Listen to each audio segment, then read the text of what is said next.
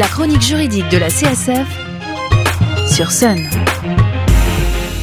Bonjour et bienvenue sur Sun pour la chronique juridique de la CSF, Association de défense des consommateurs et des locataires.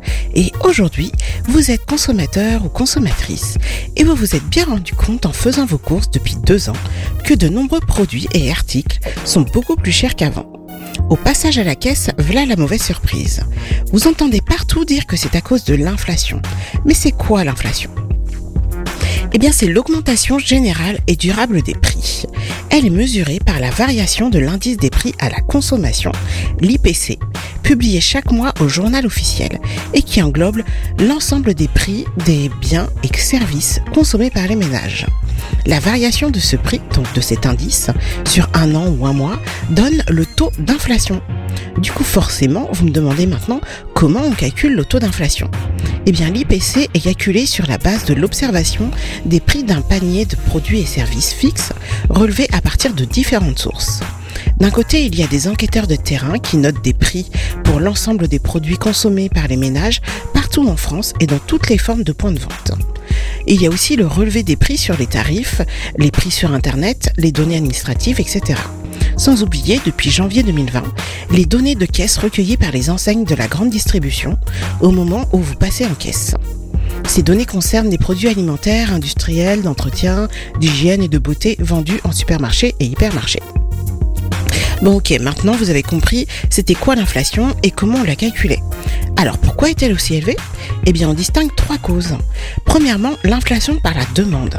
Quand la demande augmente plus vite que l'offre de biens, les prix augmentent. Souvenez-vous en 2021 du problème de la moutarde qu'on ne trouvait plus dans les rayons. Mais cela peut aussi venir d'une augmentation de la population ou d'un effet de rattrapage après une crise, une pandémie par exemple. Deuxièmement, l'inflation par les coûts. C'est quand l'augmentation des coûts de production des entreprises se répercute sur le prix des biens et services qui augmentent à leur tour. Il peut s'agir d'une augmentation soit de produits importés, comme les prix de l'énergie, ou parce que les travailleurs sont mieux rémunérés. Cette inflation par les coûts peut conduire à une spirale inflationniste, c'est-à-dire de plus en plus d'inflation si les entreprises relèvent à chaque fois les prix pour maintenir leurs profits. Troisièmement, l'inflation par la monnaie.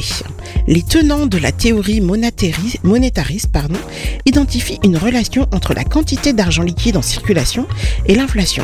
Si on crée trop de billets de banque et de pièces, la masse monétaire devient alors trop forte par rapport à la croissance de la production des biens et le taux d'inflation augmente.